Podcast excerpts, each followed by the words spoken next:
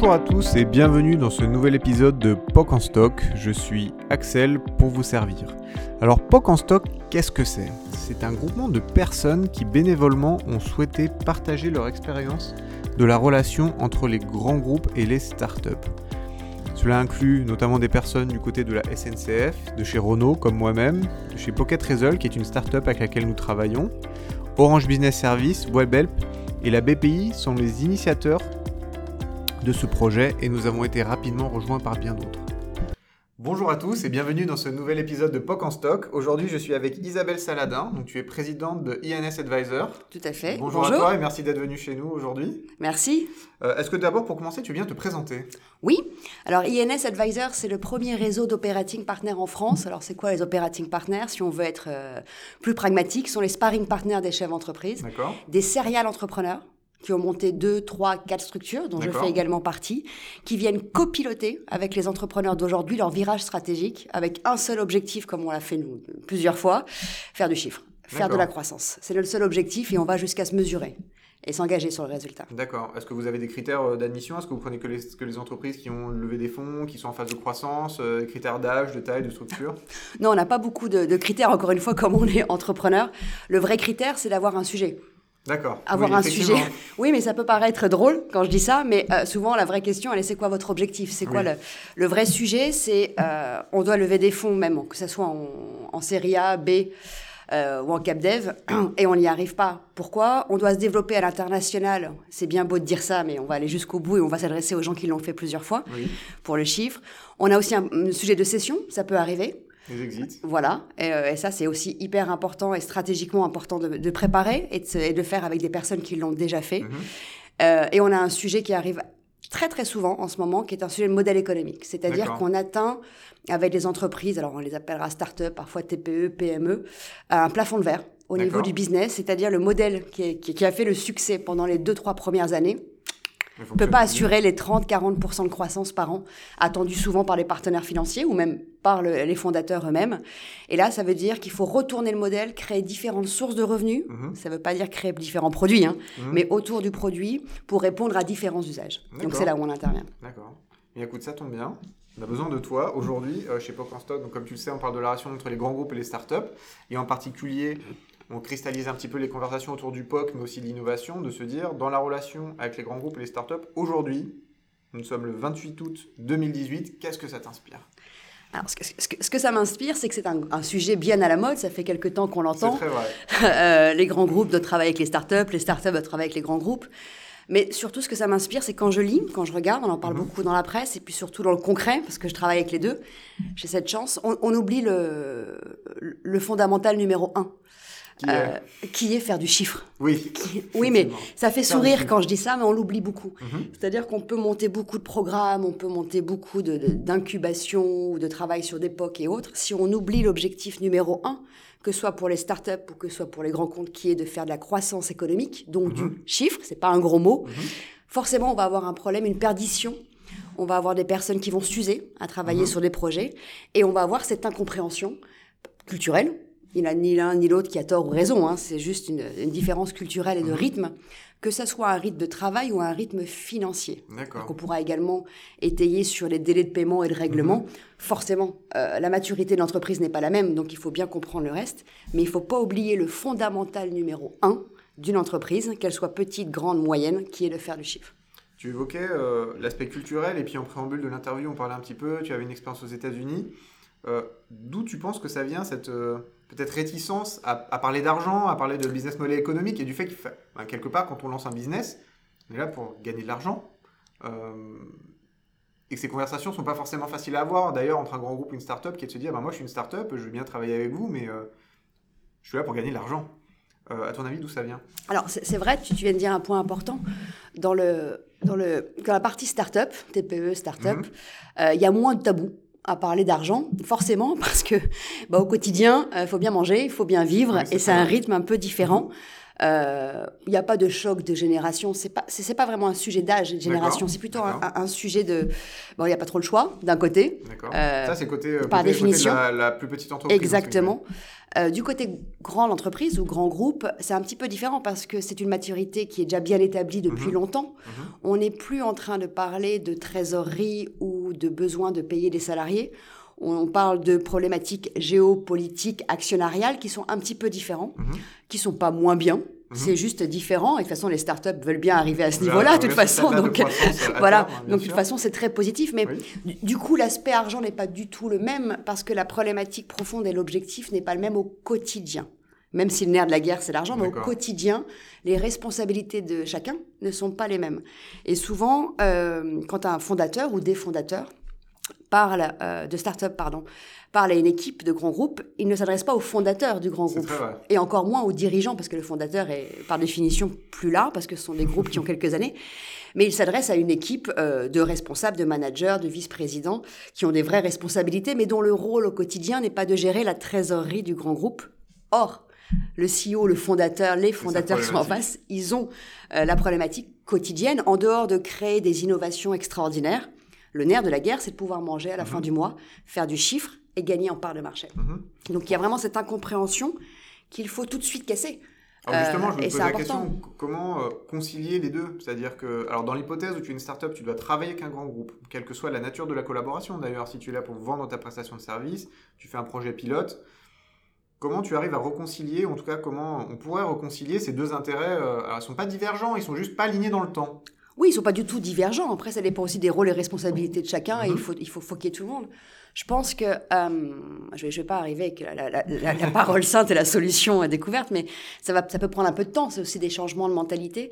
Mais là, je pense qu'il est important euh, des deux côtés, mais j'ai plutôt mettre du côté grand groupe, de se rendre compte que euh, il faut bien mettre clairement les objectifs dès le départ. Est-ce qu'on est en train de travailler sur un partenariat? C'est-à-dire une addition d'une offre à notre offre grand groupe pour mhm. vendre sur différents usages Est-ce qu'on a comme objectif de s'ouvrir à une nouvelle technologie pour, euh, pourquoi pas à terme, prendre des parts de capital de cette start-up? Il ne faut pas s'en cacher non plus. Mhm. Euh, quel est l'objectif réel? Et ça, à un moment donné, il est important de le poser sur, euh, sur la table mhm. parce que ce sont les entreprises qui l'ont dit clairement, qui, elles, ont réussi, ont été très vite et ont un retour sur investissement aujourd'hui des deux côtés. Celles qui ne le disent pas ou le savent pas trop, on peut faire du, on peut faire du buzz, on peut faire du, bruit sur le marché, mais à un moment donné, il va y avoir une des deux structures qui va y avoir un, problème, soit le grand groupe, parce que la hiérarchie du contact privilégié va dire t'es gentil, euh, ça rapporte rien, ça coûte des sous. Il y a, il y a d'autres structures start-up, regarde. Ou soit la start-up qui va dire oh, attendez, il faut que je mange à la fin du mois. Là, j'ai perdu beaucoup de temps. Je suis en négatif, il faut que je prenne une décision. Donc ça va être, ça va pas être positif dans l'objectif des mhm. deux à un moment donné. Et se dire clairement l'objectif, c'est pas facile. On a encore des tabous en France. Oui, mais celles qui fonctionnent, c'est celles qui l'ont dit clairement. Ce qui, veut dire, en début de projet, en début de collaboration, on se dit clairement, moi, mon objectif, c'est celui-ci. Moi, mon objectif en tant que startup, ou d'ailleurs mes objectifs, même mon besoin, parce qu'il y a aussi une forme de, besoin, que ce soit en fonds de roulement, en, financement de son, son, activité au quotidien. Alors, si je me maintenant mettre du côté de la startup, mmh. euh, tu disais, je reviens un peu sur tes thématiques, on oublie parfois, dans son entreprise euh, petite, euh, on parle de son produit, on essaie de son marketing, on va avoir des prospects, c'est très bien, mais le prospect, c'est n'est pas la finalité de la chose, la chose, c'est la vente. Euh, qu'est-ce que tu as pu observer justement dans ce déficit de vouloir atteindre cet objectif de croissance, de chiffre d'affaires et de bah, finalement d'argent hein? Oui, alors c'est pas tant un déficit si tu me permets, c'est pas non plus. je pense pas que les startups sont en déficit de, vouloir atteindre du chiffre et ou bien au contraire, surtout les fondateurs, je pense qu'ils maîtrisent bien le, sujet mhm. ou en tout cas ils n'ont pas le choix. Mhm. Euh, même si l'époque veut qu'on aille lever des fonds et des fonds et des fonds et des fonds et l'argent un peu plus facile qu'avant. Euh, le, point important est qu'on ait une, culture technique en fait, en France, en Europe. Je, j'ouvre à l'Europe, hein, mhm. c'est pas euh, moi qui suis très made in France, je, je, tape pas dessus, au contraire. Euh, et donc on a créé, on crée des choses absolument incroyables, révolutionnaires en termes de technicité. Mais on ne peut pas être d'une culture ingénieur et d'une culture business en même temps, ou en tout cas les personnes qui le sont se comptent sur les doigts de la main. Et ont une ouverture internationale depuis tout petit, mhm. assez grande pour connaître ces différences. Par contre, on ne peut pas non plus dire, bah non, c'est nul, on n'est que des ingénieurs. Non, non, voilà, c'est une denrée incroyable qu'on a en France et en Europe, et surtout, il faut se shooter et garder ça.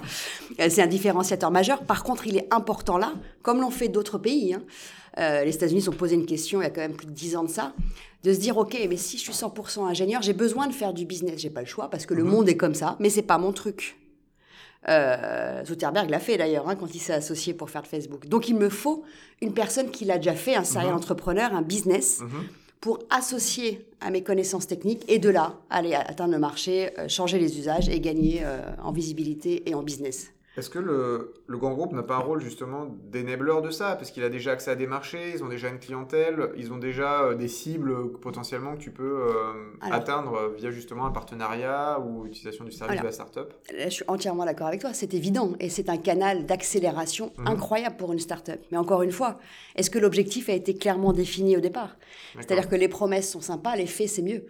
Euh, une fois qu'on s'est défini l'objectif, c'est quoi le plan, c'est quoi le business plan, c'est quoi les étapes, c'est quoi les KPI de suivi entre les mhm. deux parties. S'il n'y a pas ça, s'il n'y a pas cette donnée-là, la start-up pourra toujours dire qu'elle a le produit révolutionnaire pour le grand groupe en innovation, et c'est peut-être vrai. Mhm. Euh, le grand groupe pourra toujours dire Attends, mais moi j'ai une tonne de clients dans le monde, je peux t'accélérer, et c'est sûrement vrai. Mais en dehors des mots. Il y a des actions. Il y a surtout des actions avant des mots. mais les actions, c'est un plan, c'est comme un business plan, c'est comme si on gérait une nouvelle entreprise au final. Une association grand groupe start-up, c'est un nouveau bébé entrepreneurial entre les deux. Et un bébé entrepreneurial, c'est quoi? C'est un objectif clairement défini en termes de, stratégie. Mhm. C'est un objectif en termes de chiffres avec différents paliers. Et pour les atteindre, c'est différentes actions avec différents outils. D'accord. Écoute, euh, cet aspect de business case, on, l'a souvent évoqué. Du coup, alors je voulais te poser la question traditionnelle qu'on pose euh, à la fin de nos interviews, qui est de se dire un conseil pour les uns les autres. Alors je, je, vais te zapper la partie euh, faire un business case et puis bien définir les objectifs. Si tu avais un vrai conseil pour les grandes entreprises et un vrai conseil pour les startups, ou alors te dire quelque chose qu'ils font qu'il ne faut pas faire, qu'est-ce que ce seraient les deux messages forts que tu as envie de passer aujourd'hui? Alors, si je peux me permettre de donner un conseil à qui que ce soit, non mais c'est quand même important. pour, pour, les grands groupes, je leur dirais, n'oubliez pas que la personne que vous avez en face a la responsabilité d'une trésorerie, d'un compte de résultat, mhm. doit euh, se payer à la fin du mois, voire payer des collaborateurs à la fin du mois, mhm. et donc a une responsabilité sur le dos financière non négligeable. C'est-à-dire que quand on engage ou quand on veut travailler avec une start-up, quand on passe une commande, les 90 jours fin de mois, le 10 l'année prochaine, il faut éviter parce que vous allez couler, mais tu rigoles, mais vous allez couler la start-up qui est en face. Et, même si vous avez un poste à responsabilité dans une entreprise, mhm. attention, vous n'avez pas celle-ci. Et il ne faut pas négliger, c'est pas mieux, c'est pas moins bien, c'est hyper important mhm. de ne pas oublier cette partie-là. Pour la partie start-up, bah, je renverse les rôles. Euh, vous n'avez pas un entrepreneur en face de vous.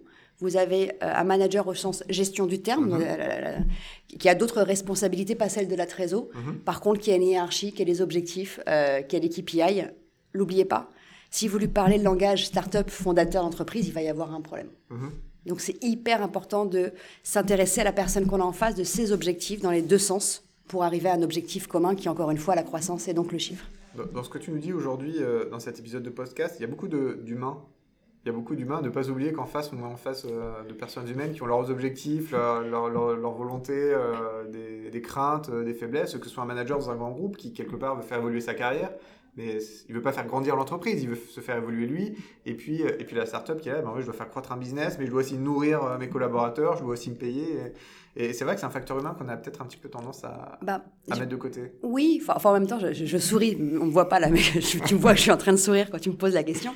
Oui, alors, euh, sans faire de la philosophie, le monde, l'économie, l'entreprise, sans les êtres humains, il n'y a rien en fait. Donc cette question, elle est, elle est, évidente ce que tu me dis, parce que évidemment, c'est l'humain qui fait ça. Euh, et quand je te parle de finance, c'est aussi le financier, la trésorerie. donc après, on, peut décliner. Mais, mais, au bout de tout ça, et qui est-ce qui gère ça au quotidien Ce sont des êtres humains. Et souvent, on a, et, je me l'applique aussi à moi-même, parce que ça peut encore m'arriver, hein, on est très centré sur nous, mhm. et on oublie l'autre. Je parle pas du, du, perso, hein, je parle de mhm. professionnel. Mais si on comprend les enjeux, c'est pour ça que c'est important dès le départ de dire quel est l'objectif de l'un, quel est l'objectif de l'autre. Business, on sait que c'est faire de l'argent, mais il faut se le dire. Pas, mais comment? Est-ce que c'est en partenariat vente indirecte? Est-ce que c'est en rachat de capital? Je ne sais pas. Quel est l'objectif? Tout de suite, ça va beaucoup mieux. Écoute Isabelle, je te remercie d'avoir participé à cet épisode de POC en stock. À très bientôt. À bientôt, merci. Au revoir. Si ça vous a plu, si vous voulez en savoir plus, nous avons une dizaine de podcasts sur les mêmes thématiques à votre disposition. Donc n'hésitez pas à vous abonner. Et nous avons également sur Medium la page POC en stock sur laquelle vous pouvez retrouver les synthèses des podcasts ainsi que des infographies sur la relation entre les grands groupes et les startups. C'était Axel pour POC en stock, à très bientôt